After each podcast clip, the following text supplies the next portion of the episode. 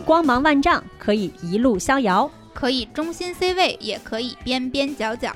五味生活，无关岁月，一起听姐姐的一万种选择。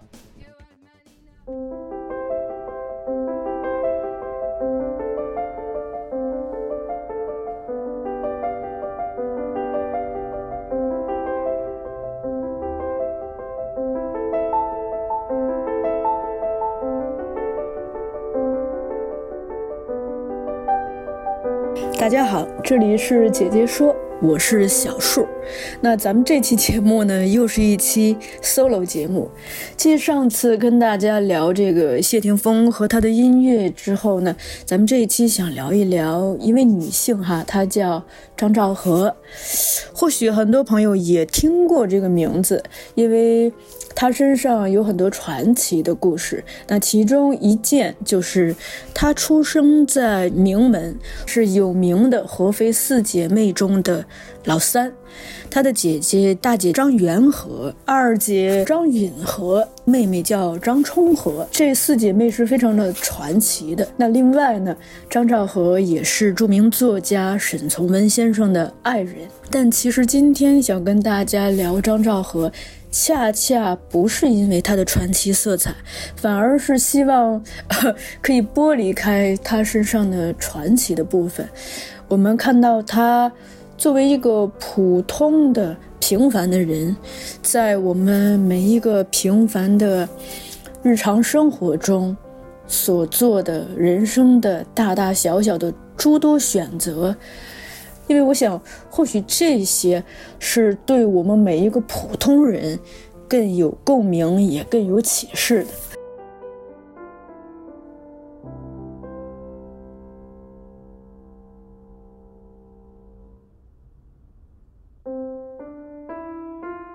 那最初接触到张兆和的，我把它叫做选题吧，哈，是因为在今天九月份的时候，当时呃，我所在的公司做了一部话剧，哈，叫《边城》，是这个沈从文先生的小说改编的。我先是开始读一些沈从文先生的资料了，那爱屋及乌的 也读了很多张兆和女士的书。那读完之后呢，我是被张兆和的一生，呃，深深的打动和鼓舞。其实我一向觉得，就是对于很多，就是我们所理解的这些，呃，成功人士吧，其实他们的伴侣都非常的重要。比如说，对于创作者来说，他可以给创作者灵感，他常常是这个创作者的缪斯。呃，同时呢，他可能也是这位创作者很好的这个读者、观众和批评家。嗯，此外呢，非常重要的一点就是很多伴侣他们在这个漫长的日常生活中和这个一个人非常呃私密的精神生活上是可以给予对方。关照的，或许才让这位创作者可以有更好的环境和心境去创作。也因为这一点，我更愿意去聊一聊我们提及比较少的张兆和女士，因为我在她身上看到了一种面对生活的态度。因为在很多人的印象里头，她一生总是这个非常的健康，充满活力，啊，生龙活虎的，也非常的勤勉和谦逊。整个人是面对任何的问题都非常的务实的，是沈从文对他的形容吧，就是形容说他像从泥土里长出来的一样。为了表示亲切，我们接下来就我姑且冒昧的称他为这个啊赵和了哈。我们的故事从这个一九三三年的九月九日开始，呃，因为这一天是张兆和和这个沈从文在北京结婚了。呃，当时沈从文是三十一岁，而张兆和只有二十三岁，刚刚大学毕业一年。他们夫妻之间呢是相差八岁。但其实，呃，这份婚姻对于沈从文来说非常的来之不易，因为他最早是在中国公学当老师的时候，爱上了这个外语系的张兆和。那个时候兆和是大二，呃，沈从文是，嗯，孜孜不倦的写了四年的情书，才算是。呃，应该算是在胡适先生的帮助下追到了张兆和。他有的时候一天要写好几封信的，而这个对于赵和来说，他觉得上大学，呃，是为了好好的学习，他可能并无异于去谈恋爱，而且他一向不缺乏追求者，追他的人很多。当然，后来就是经过这了这个四年漫长，其实挺艰难的一个追求吧，他们终于。结婚了，走到了一起，但，呃，结婚的时候很有意思啊，有有一些细节，呃，一个细节是，他们在最早订婚的时候，嗯，因为沈从文他的经济收入也并不是很高，订婚期间，沈从文的衣服里头被发现了是有一张当票的，嗯，因为他当走了这个赵和的姑妈送给赵和的玉戒指。呃，大家可以从这个小小的细节里头可以看到，这个生活其实并没有那么的富裕。然后结婚的时候呢，赵和他并没有向家里头要嫁妆，他即便是面对自己的家人，也不太想添麻烦。当然，这里头可能有一个原因是，呃，因为他的妈妈在他十一岁的时候已经去世了，他爸爸是跟他的继母生活在一起，或许他也。嗯，对此比较敏感，害怕继母会有什么想法。那结婚之后，其实他们的日子一直过得很紧。呃，即使在这样子的情况下，他的家里头啊，不止他们夫妻俩哈，还有一位成员是沈从文的妹妹，叫这个九儿沈月萌。呃，因为沈从文的父亲去世的比较早，母亲也。比较年迈，所以这个，呃，妹妹就一直跟沈从文生活在一起。同时呢，他们家还住了一位客人，就是这个赵和的妹妹冲和。因为当时冲和在北京上大学，当然了，偶尔他们家还会有这个来吃饭的，比如说赵和的弟弟定和，以及沈从文的好朋友巴金。与此同时呢，这个家庭还要不时的去接济沈从文在老家的大哥，因为他他的大哥要盖新房，所以从结婚开始，等于他们家的日子其实一直过得挺紧的，就呃既需要处处节俭。啊，同时需要精打细算，在这个基础上呢，赵和还要照顾各种人情，因为你一旦成了家，开始过日子，就需要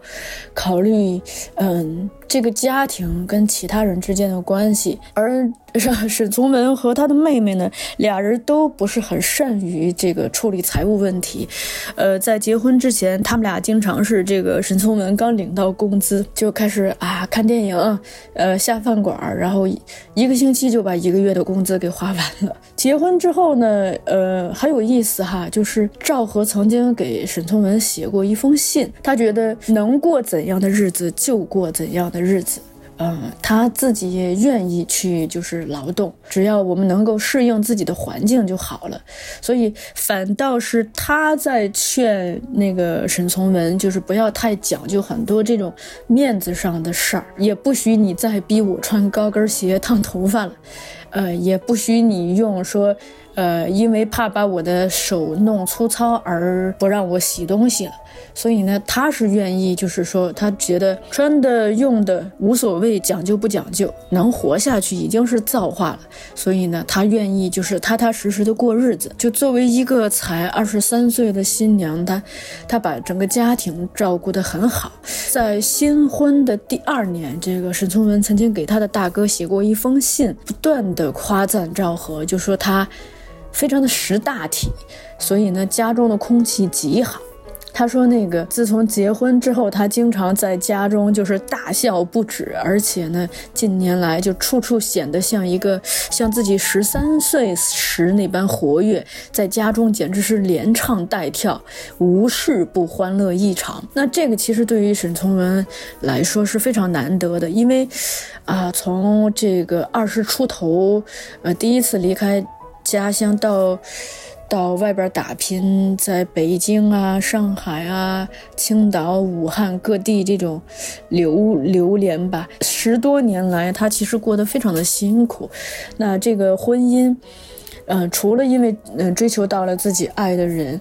那赵和本身的理持家能力，嗯，是给他带来了非常大的这个安全感和快乐的，而且呢，他也夸过赵和说这个，嗯，说他出自名门世家，明理懂事，又能勤学，极有秩序。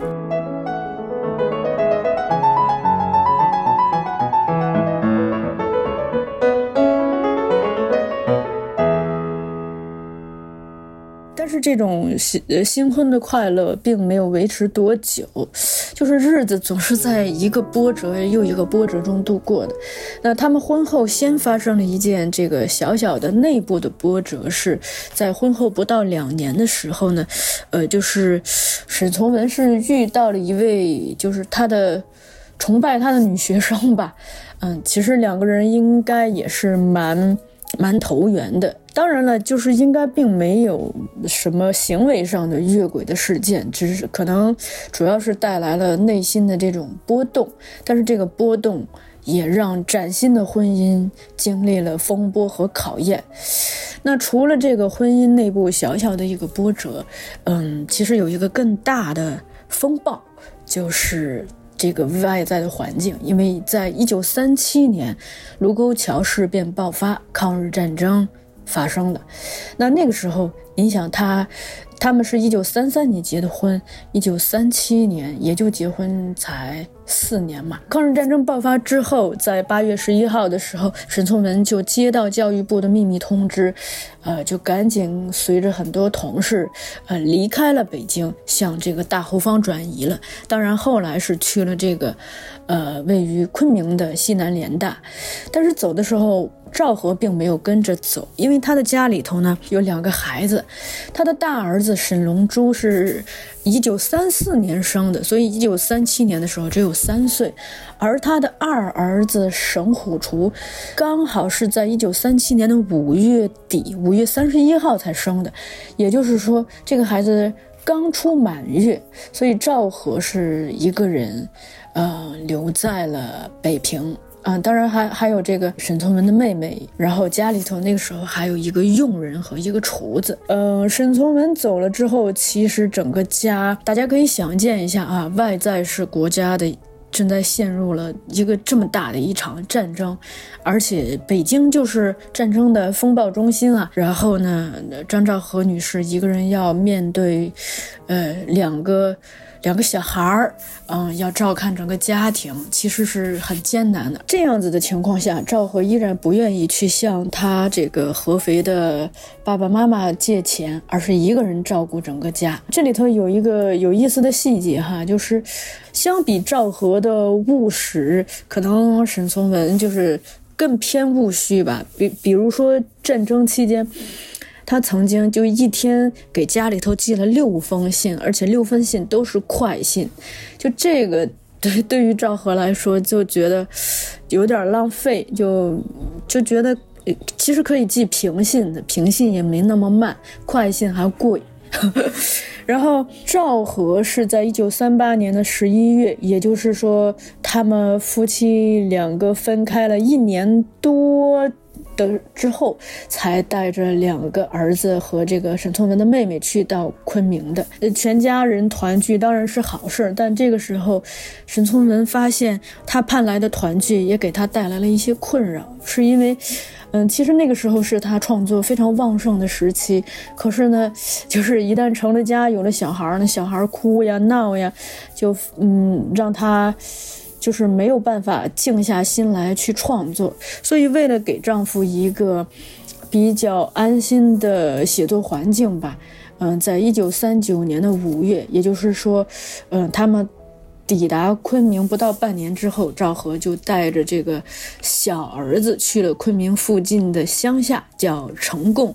那把比较乖的大儿子就留在昆明上学。赵和其实自己也有创作能力，他在新婚不久也创作了，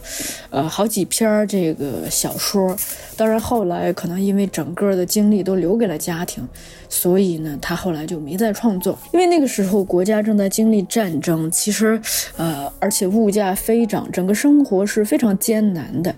这个时候，就是赵和就开始再次发挥他这个生活的智慧了。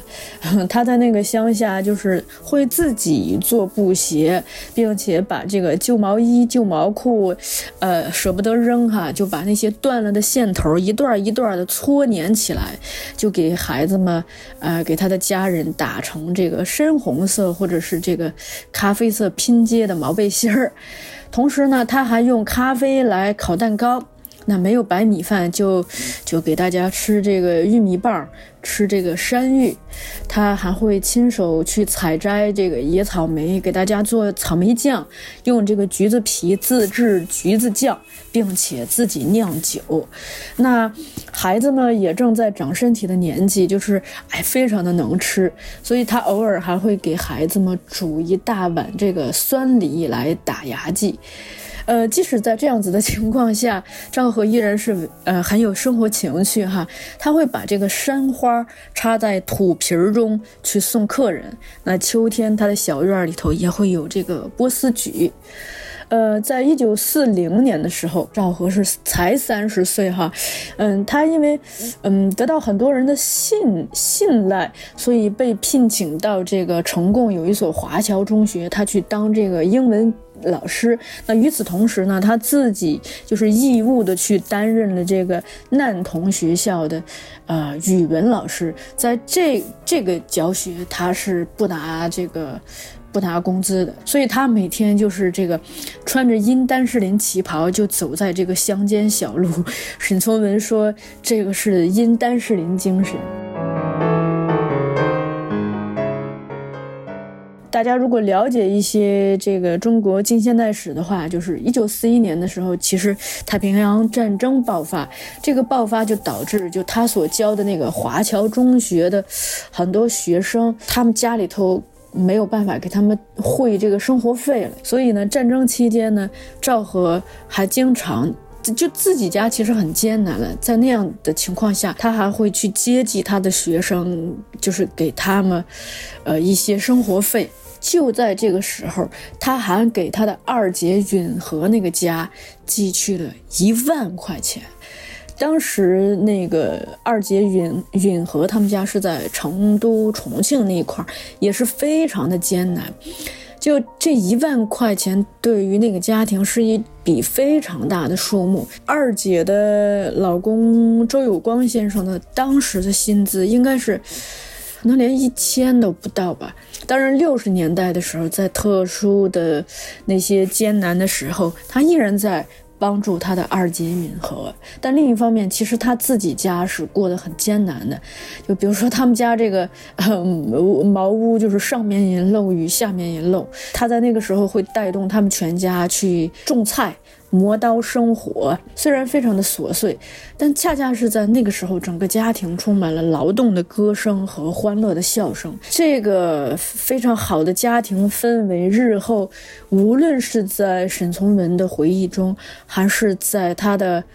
呃两个孩子的回忆中。都非常的美好，那也是在这段艰难的时期，因为他最早在北京的时候就提倡过一个叫简单化的人生理论，他就觉得生活要简单的过，呃，要懂得节约，呃，后来因为生活太难了，就是佣人也都辞退了，所以就大小事务他都自己动手，自己洗衣服、做饭，啊，动员两个孩子跟着一起抬水、拾树叶，大家从这个。呃，劳动中去获得这种欢愉和做人的尊严。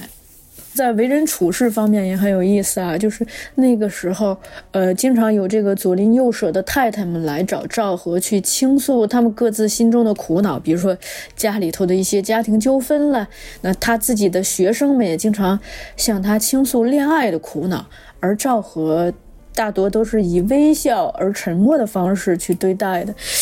这个可能是他个人的一个修养，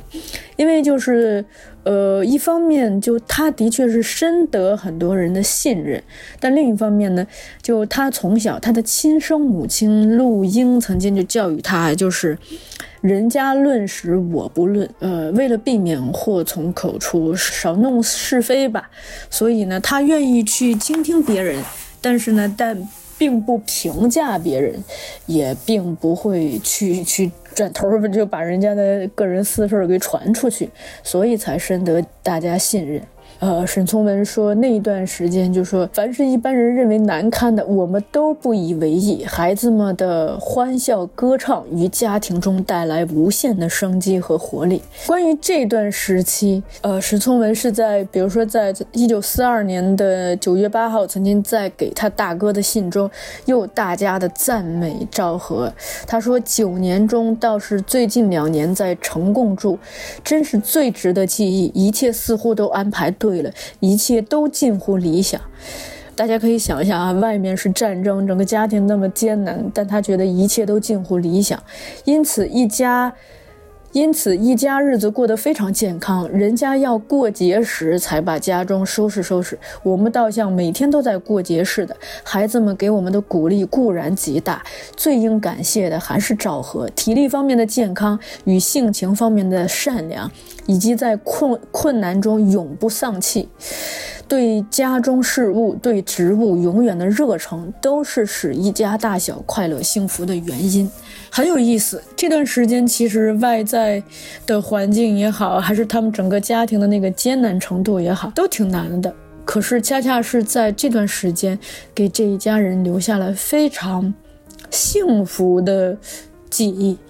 一九四五年抗日战争结束之后呢？等到这个一九四六年年的时候，沈从文就离开了云南，呃，随同他的同事们回到了这个北大继续教学。而赵和呢，先返回了苏州老家，呃，以方便他的大儿子沈龙珠去上中学。因为沈从文也挺喜欢赞美赵和的，所以就是很多人都，呃，挺羡慕的。有一位记者就除了羡慕，也对赵和很好奇，嗯，就问沈从文。说，就是赵和是一个什么样的人呢？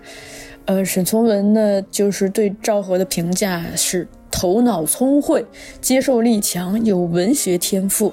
中英文俱精，会画画，懂昆曲。懂昆曲这一点是他们家四姐妹都懂，因为他们的爸爸曾经给他们请了昆曲老师去教他们。在一九四七年一月的时候，赵和决定带着两个儿子回到北京。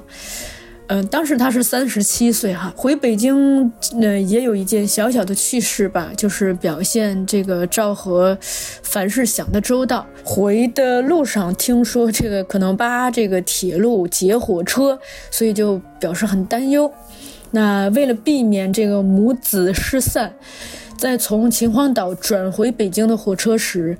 呃，赵和是。特意的给每个孩子他内衣里头缝下了他爸爸工作单位的地址，并且给每个孩子的衣服里头缝了两块洋钱，就告诉他们，万一失散了，大家就各自想办法回北京，去北京大学找爸爸。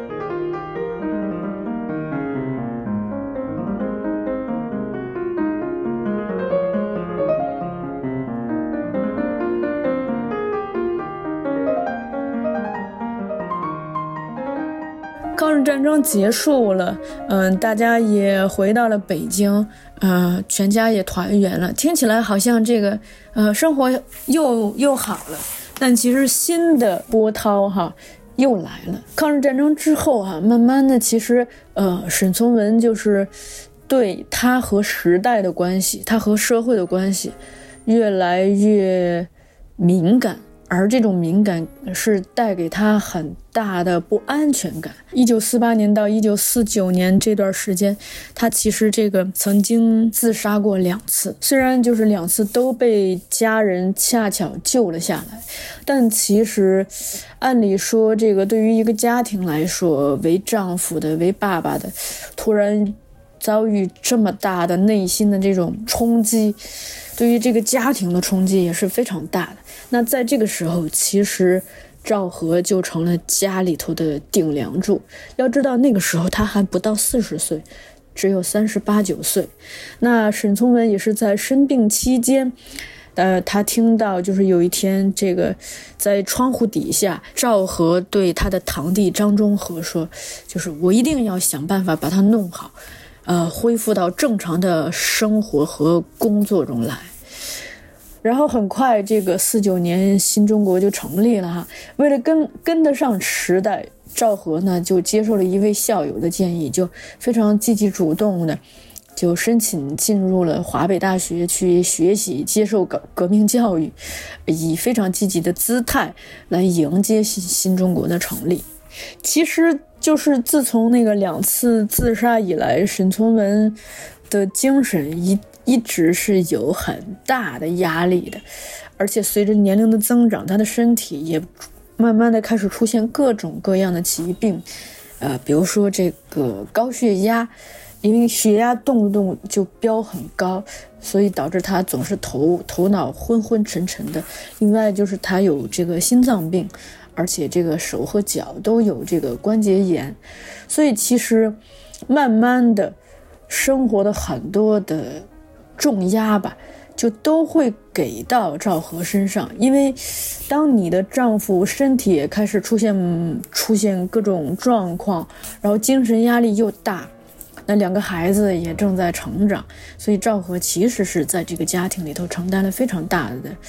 这个压力。那一九五零年的时候，也就是他在四十四十岁的时候，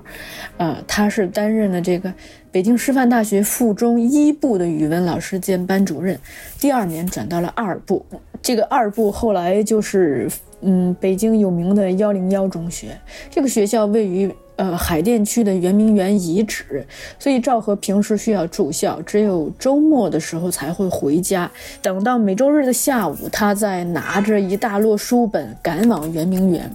路上每次要花掉两个多小时。那即便是如此，他还是愿意就是在路上去，呃，看看这个街上的市井百态呀，看看这个花鸟虫鱼呀。这个可能是他生活的一些乐趣吧，而这个乐趣其实越是在那些艰难的时候，越显得显得珍贵。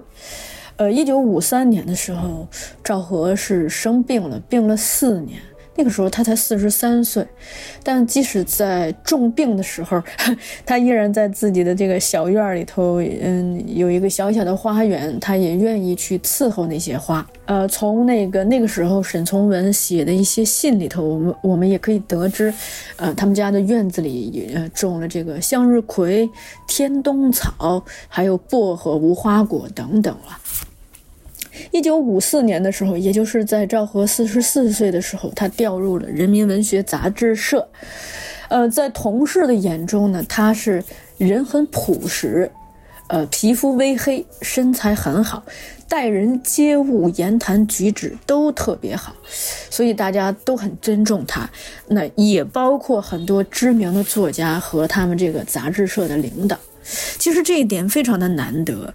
就我们想哈。其实，在日常生活中，一个人如果在，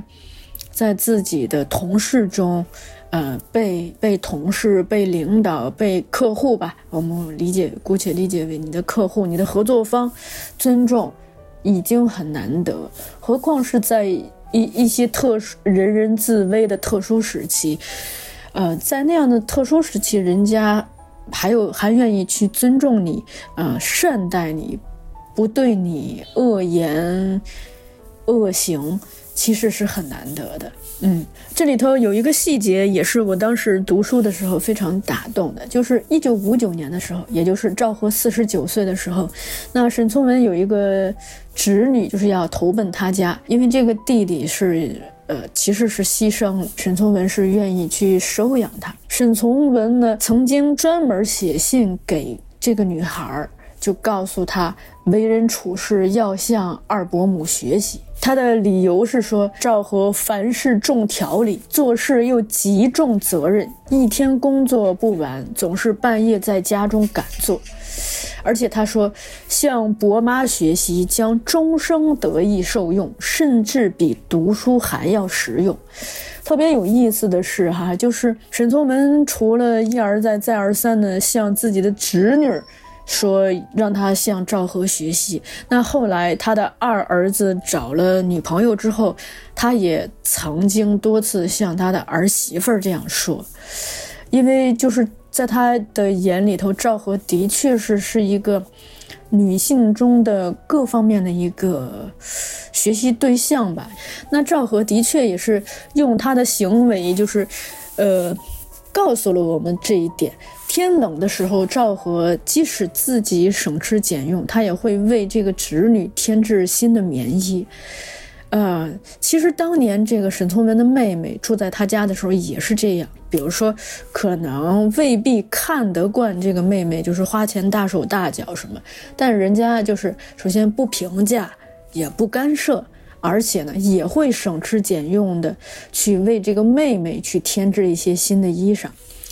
那赵和在出差的时候，还会给这个侄女写信，让她寄个鞋样子来，因为还惦记着替她买鞋。就是从这些小小的细节，大家可以看到，就他在这种，啊人情往来上吧，其实是作为这个家庭的女主人，是考量的非常的周全的。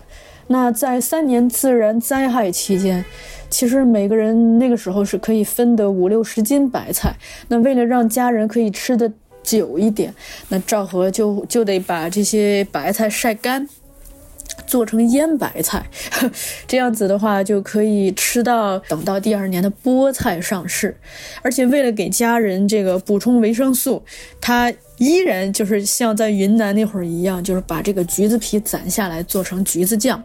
他还在家里头养了两只老母鸡，这样子的话呢，他们家就是每隔两天就可以收到三只鸡蛋，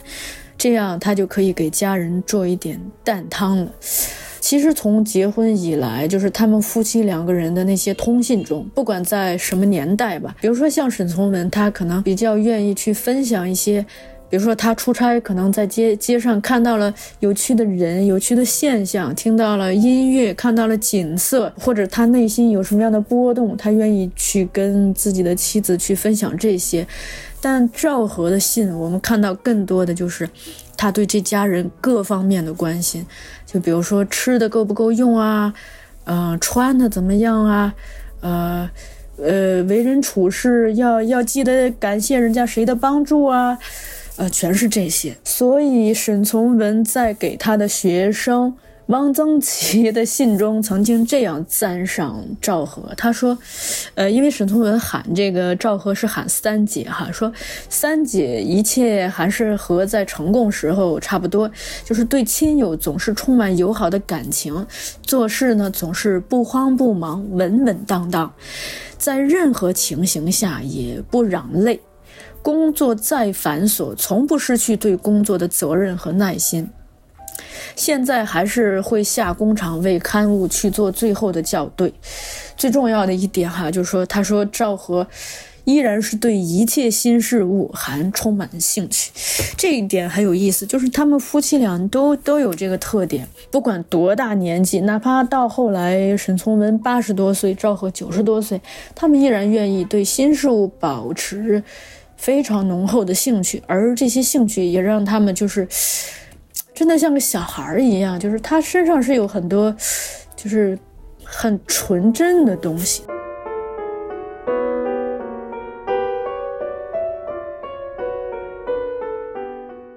过完了这个呃六零年到六二年的这个三年自然灾害，其实这个赵和也进入了五十多岁。五十多岁之后，哎，其实这对夫妻接下来遇到的就是更多的是大量的这个，呃，非常艰苦的劳动，当然了，也包括内心的各种冲击吧。在六二年到六六年期间呢，赵和是一直在乡下劳动，他是住在一个老乡家里头。下乡劳动期间，呃，赵和从沈从文的信中得知，就是他们保姆的女儿要生孩子。呃，在这种时候，赵和还专门写信叮嘱沈从文说，要记得买四尺花布送去。然后呢，那 沈从文也是，呃，超额完成了任务，因为他除了送去了花布，还给这位保姆送去了一只老母鸡。一九六八年的时候，赵和是回呃短暂的回到了自己的单位，当时他已经五十八岁了。五十八岁的他，当时在单位几乎是年龄最大的，但是他每天上班最早，每天很早就去了洒扫庭除，给大家打好开水。可是等到转年哈，他这他其实也是为了这个，嗯，为了自己的家人吧。他就主动申请去要去这个湖北的湖北咸宁的武器干校。那个时候他已经五十九岁了，他是他们一行人中年纪年纪最大的。但是他的工作是真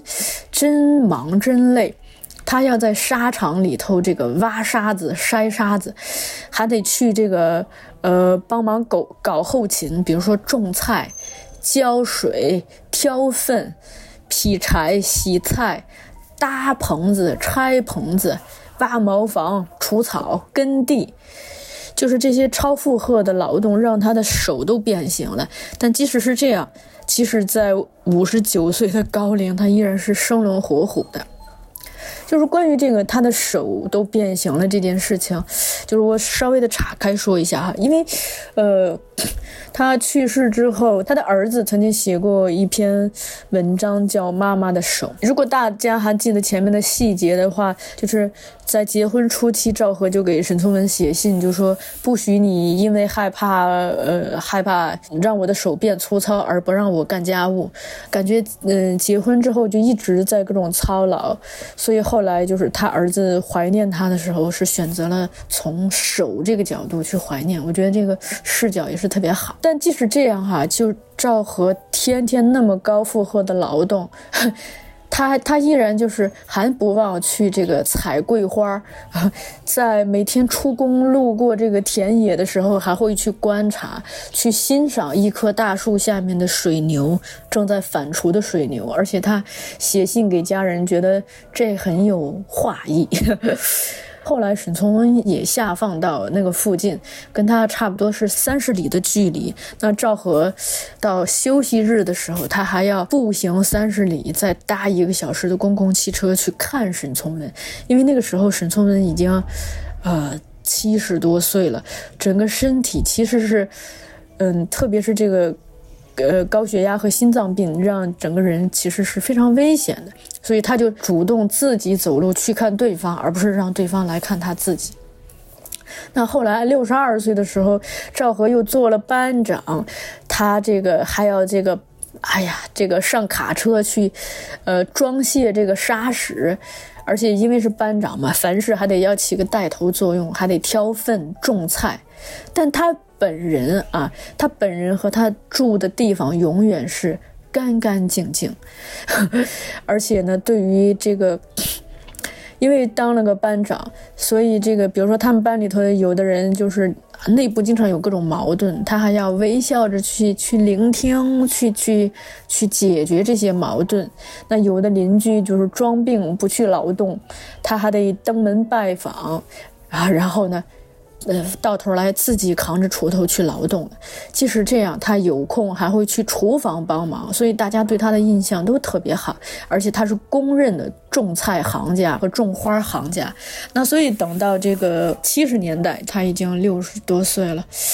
等他这个继续回到北京的时候，他就利用那个呃在干校的时候那些种菜种花的经验。在自己的这个小小的平房院内，就搭打造了一个自己的小小的花园。这个花园直到一九七六年唐山大地震的时候毁坏了，当然后来又在他住的那个楼房续起来了，楼房的阳台上。关于花园也很有意思，就是因为赵和去世之后。他的孙女沈红也写了一篇纪念他的文章，叫《奶奶的花园》。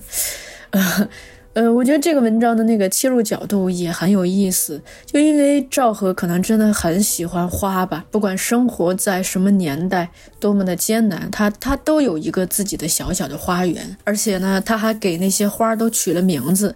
那些花的名字大多就都来自沈从文小说里头的。呃，主人公的名字，呃，以此也表达他对这个沈从文的某种怀念吧。在这里，我想总结性的分享一下沈从文对赵和的评价。他说，赵和一生最值得学习处是在于他对自己十分的克制和谦虚，而对人极懂好坏，但从不用自己的水平去要求别人。他虽然听起来是呃生在一个名门大家，但其实他从小就是非常的自尊自爱、自立自强，而且她是四姐妹当中最朴素的那一位。她一直在远离这个奢侈浮华的事物和不劳而获的生活，因为她相信。简朴是美好的，自力更生是体贴的行为，因为这样子能够减轻他人的负担。就关于他的这这些，呃，性格吧，嗯，我在查到的资料里头，就是看到有两个人可能对他影响很大，呃，一个就是他的爸爸，他爸爸是一个就是其实对所有的孩子都非常的关心，而且是非常。细心的关心，但是爸爸呢，对于孩子们的很多事情，大事小情是从不干涉。他很开明，他只是在暗明着或暗中去支持他的孩子们。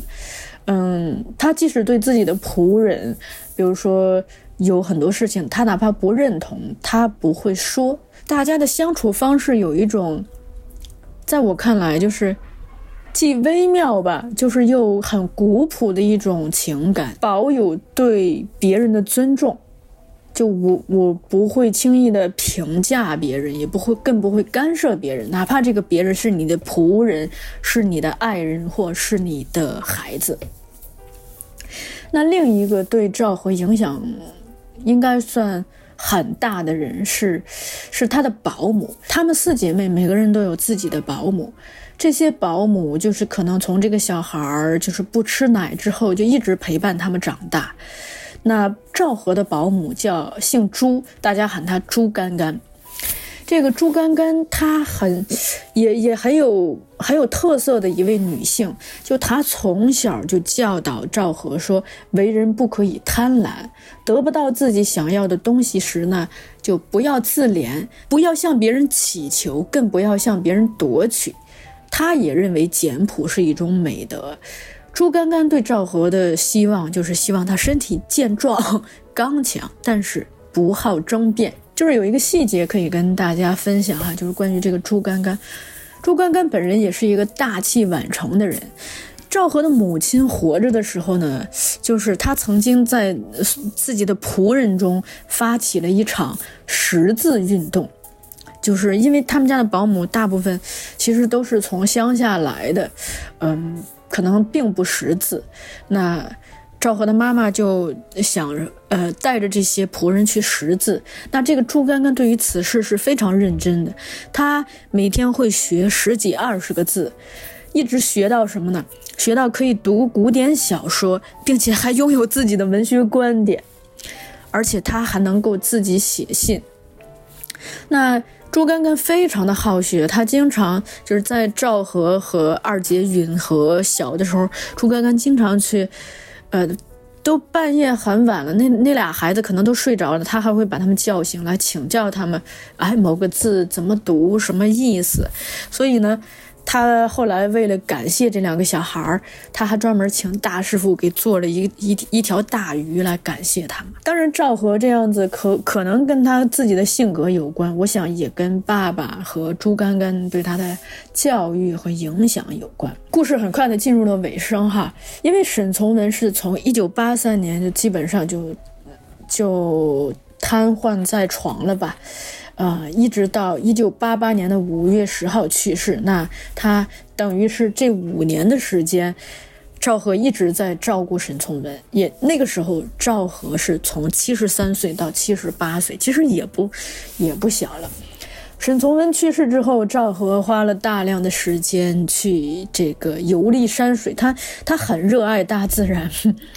他九十岁左右的时候，还在和他的朋友们，啊，一起去游历山水呢。他晚年有一个细节很很动人，就是他晚年坚持不用保姆，要自己操持家务。嗯，他除了在这个阳台上种了小小的花园，呃，这花园还招来了很多鸽子，所以他每天还要喂鸽子。同时，他呢还要经常去清扫公共楼梯。最后一个细节与大家分享的就是说，二零零二年的十二月，在也就是沈从文的百年诞辰之际，呃，由赵和主持编辑的三十二卷本的沈从文全集出版了。这套书编辑了有十余年，呃，是等于沈从文去世之后，赵和除了这个游历山水，其实很大的精力都放在了。编这套书上，在二零零三年的二月十六日，九十三岁的赵和离开了我们。这里头有一个时间差哈，大家可以看到，就是呃，沈从文全集出版的时间是二零零二年的十二月，而转年的二月十六日，赵和就去世了。也就是说，沈从文去世之后，他可能把大量的时间都用在了。编《沈从文全集》上，而等到这个全集刚出版不久，他也就离开了。